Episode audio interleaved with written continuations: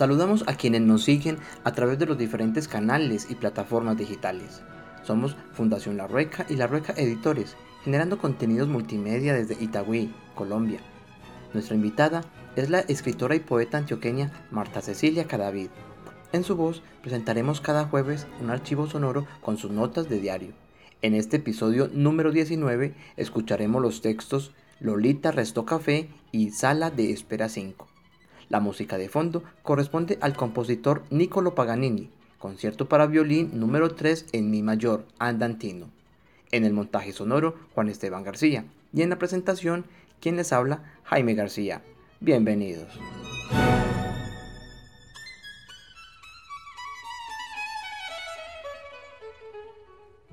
Lolita restó café.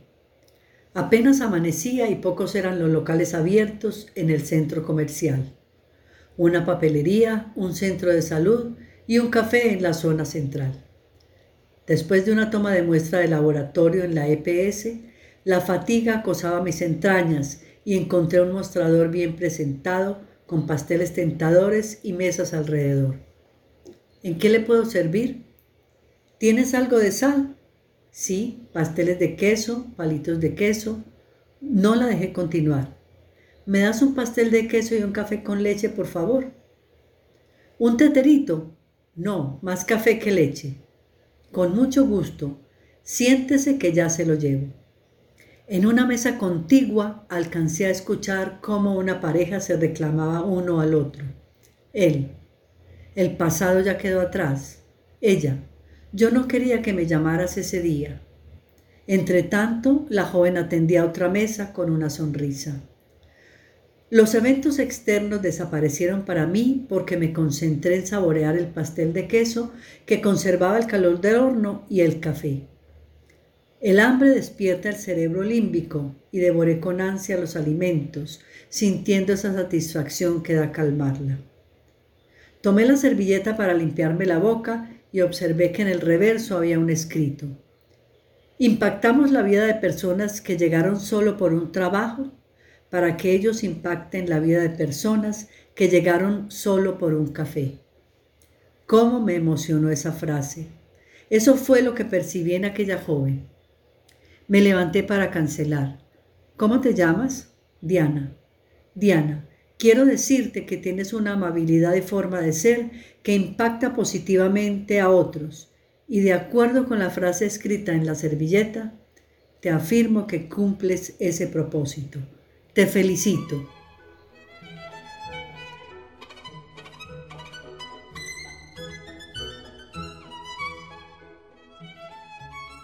Sala de espera 5. ¿Quién mira? Tal vez es aquel que observa afuera y adentro. Hoy estuve en una sala de espera en busca de medicinas y contra toda proyección me atendieron a los 20 minutos. No alcancé a leer el libro que llevo en el bolso, pero sí algunos correos en el celular. Debía visitar otro punto de entrega y salí para allá.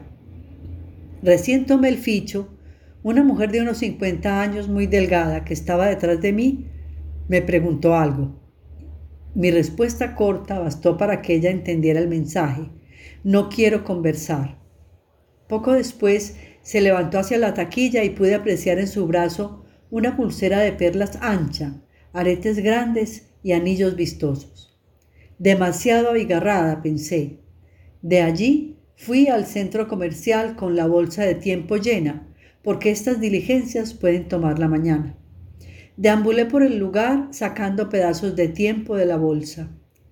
Miré varios accesorios y me detuve a disfrutar de un café con una mini brownie.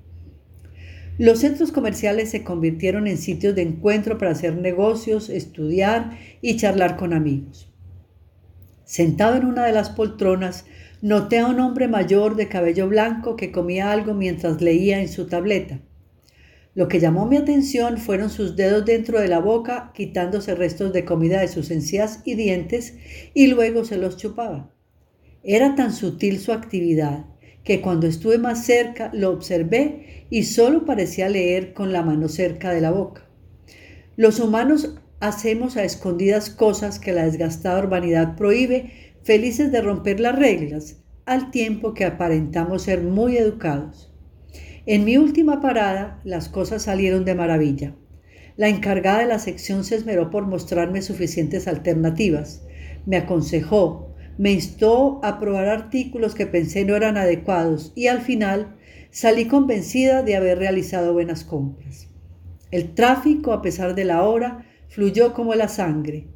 El cierre con broche de oro me lo regaló una imagen al ingresar a la unidad donde vivo. En la resolana del mediodía resplandecía la figura de una anciana de rostro bendecido por las arrugas y una dulzura de niña. Una pava de ala ancha, color amarillo pálido, enmarcaba su rostro. Su figura alta y delgada lucía un blusón de seda de rayas negras y fucsia con pantalones negros. Se veía soberbia. Está hermosa, le dije. Brotó de mis entrañas, no pude reprimirlo. Era la imagen de la más bella ancianidad que haya visto. Ella me sonrió con sus delgados labios pintados de rosa. Tan linda, dijo.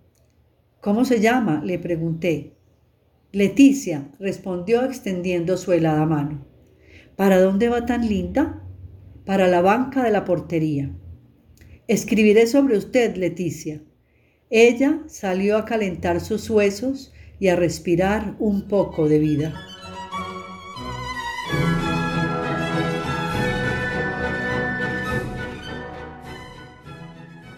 Terminamos así este archivo sonoro. Agradecemos a Marta Cecilia por la lectura de sus textos y renovamos la invitación para que en ocho días y cada jueves esté con nosotros y nos comparta un nuevo episodio de sus notas de diario. A ustedes, amigos, amantes de las historias y la literatura, recuerden que pueden seguir las grabaciones a través de Facebook como Marta Cecilia Cadavid Moreno.